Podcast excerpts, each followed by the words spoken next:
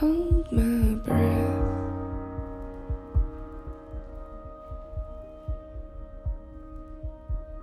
You go